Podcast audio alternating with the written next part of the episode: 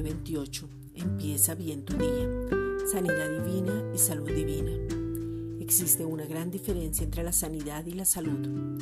La sanidad divina se da mediante el poder de Dios Padre manifestado para sanidad en el cuerpo.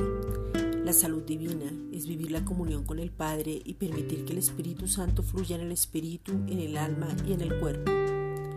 Muchas personas buscan a Dios por un milagro físico quieren hacer cosas para recibir el favor y entonces cambian y dan cosas y hay un hacer en todo buscando su bienestar únicamente. Pero el Padre maravilloso ya lo estableció. Quiere que caminemos en lo sobrenatural. Nos determina lo que vivimos a través de su Hijo y nos da sabiduría para vivir de una manera práctica y cuidadosa siempre.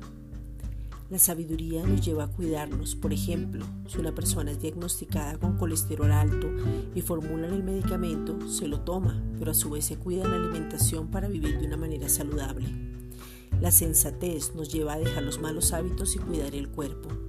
Tercera de Juan 1.2. Amado, yo deseo que tú seas prosperado en todas las cosas y que tengas salud, así como prospera tu alma. Esta es una reflexión dada por la Iglesia Gracia y Justicia.